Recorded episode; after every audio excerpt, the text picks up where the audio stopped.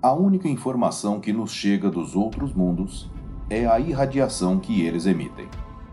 Desde que os homens existem, eles observam a luz pálida das estrelas. Mas, que significado tem para nós essa luz?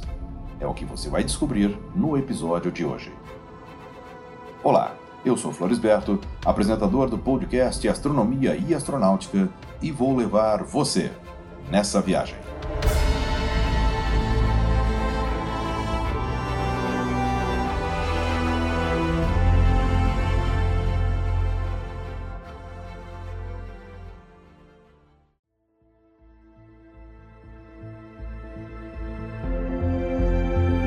Há milênios, as únicas informações disponíveis para os cientistas vinham da astronomia visual.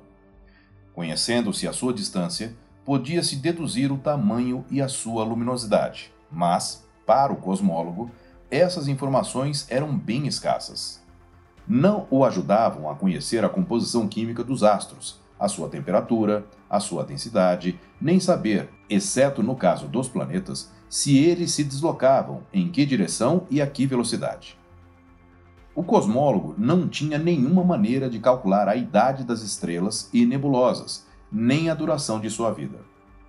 Fora da luz das estrelas, não se dispunha de nenhuma outra fonte de informações sobre os outros mundos. Com o tempo, o homem observou que a luz solar, ao passar por um prisma, formava um espectro com todas as cores do arco-íris, mas não suspeitava que esse espectro pudesse oferecer informações extremamente preciosas a respeito do Sol.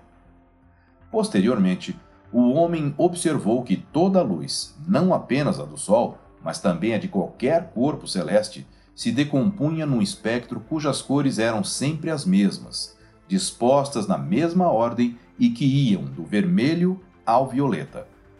Até então, não havia nada de particularmente revelador. Até que um dia descobriu-se que, enquanto os corpos sólidos e líquidos davam espectros contínuos, os espectros dos gases eram formados por riscos brilhantes sobre um fundo negro. Essa diferença permitia, desde já, estabelecer se a fonte luminosa, por exemplo, uma nebulosa, era sólida, líquida ou composta de elementos gasosos. A descoberta determinante nesse domínio aconteceu em 1815 quando o físico alemão Joseph von Fraunhofer começou a estudar sistematicamente o espectro solar. Ele fez passar um feixe de luz pelo seu telescópio e depois por um grande prisma e observou, surpreso, que o espectro era atravessado por um grande número de listas verticais pálidas ou bem pronunciadas. Repetiu a experiência e encontrou, a cada vez, as mesmas listas, situadas nos mesmos lugares. A partir dos resultados dessa série de experimentos, ele não teve mais dúvida. As listas negras e as faixas coloridas deviam-se à própria natureza da luz solar. Fraunhofer observou então o espectro da luz de Sirius e comparou-a à do Sol. As listas eram diferentes e dispostas diferentemente. Ele repetiu a experiência com o espectro de outras estrelas brilhantes. A cada observação, as listas eram diferentes. Só a Lua e Vênus apresentavam listas semelhantes às do Sol, mas muito mais fracas. Fraunhofer anotou minuciosamente a posição de cada uma das riscas observadas e classificou-as segundo as letras do alfabeto.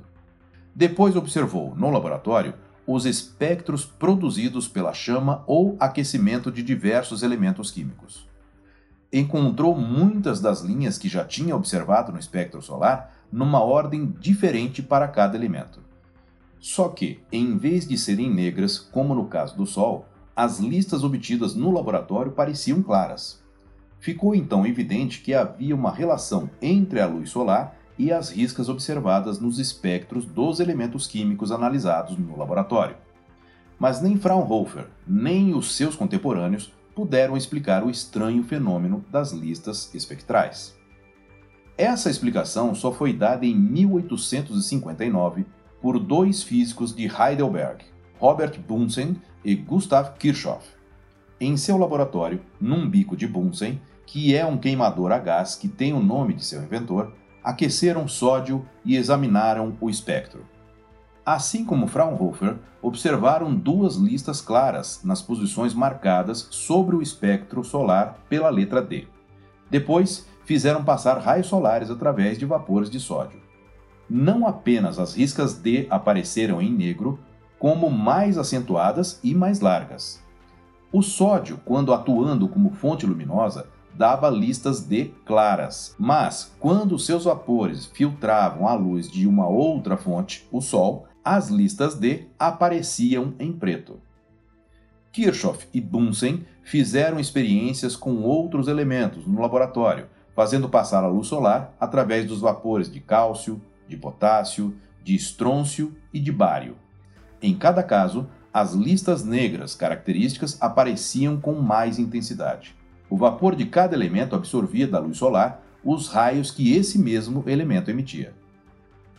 Com esses experimentos, foram explicadas as linhas de Fraunhofer, tornando-se possível, a partir de então, analisar a composição química de todas as fontes luminosas do universo. Nascia aí a espectroscopia. Foi assim que a explicação das linhas de Fraunhofer proporcionou o meio, até então inesperado, de analisar a composição química de todas as fontes luminosas do universo. Eu sou Florisberto, produzi e apresentei esse podcast Astronomia e Astronáutica. Até a próxima viagem.